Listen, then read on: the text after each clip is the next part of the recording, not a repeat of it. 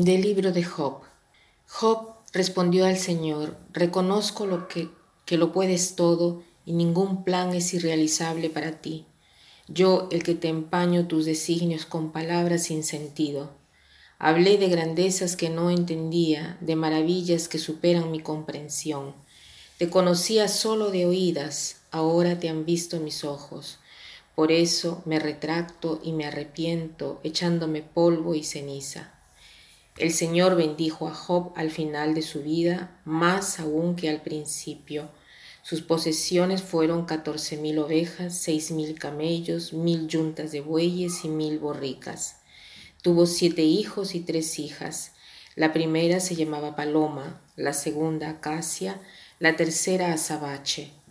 No había en todo el país mujeres más bellas que las hijas de Job. Su padre les repartió heredades como a sus hermanos. Después Job vivió cuarenta años y conoció a sus hijos y a sus nietos y a sus bisnietos, y Job murió anciano y satisfecho. Hoy eh, nos encontramos de frente a la fase final del libro de Job, este gran libro de la literatura no solo hebraica, sino también mundial. Hemos visto que Job era un hombre rico y después le suceden tantas, desgracias.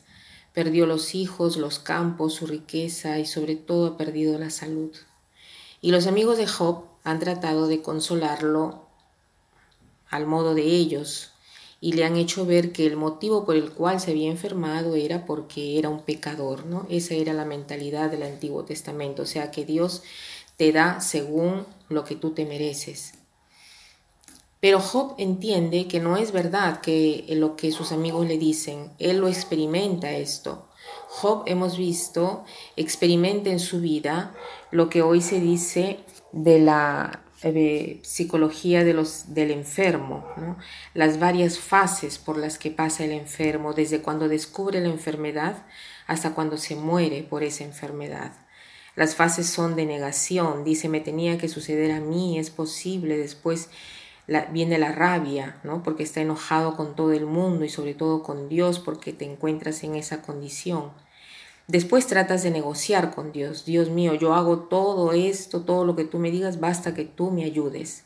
Después ve que esto no funciona y de nuevo viene eh, el enojo, la rabia y al final la fase de la aceptación, ¿no? Aquí estamos en la última fase. Job acepta a Dios, acepta la relación con Dios. Es más, Job en todas estas fases se ha declarado siempre creyente. No obstante, los amigos han tratado de hacerle ver que estaba mal porque era un pecador.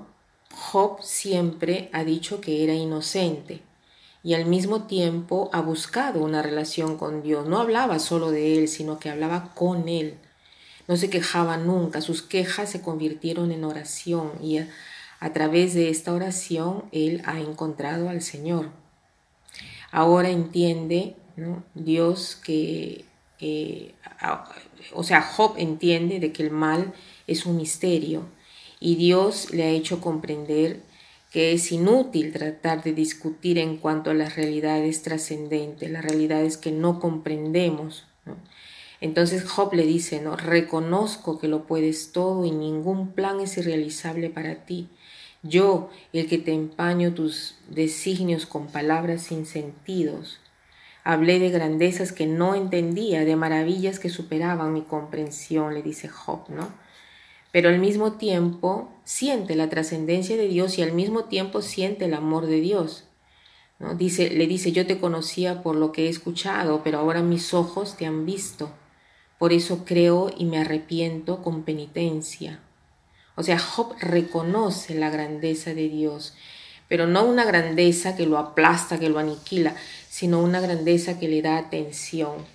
Y no solo lo aplasta porque quiere, ¿no? Porque quiere su bien, no obstante las apariencias. En efecto, Dios bendice el futuro de Job. Realmente es muy bello este libro, ¿no? ¿Y qué propósito podemos tomar? a la luz de lo que hemos visto.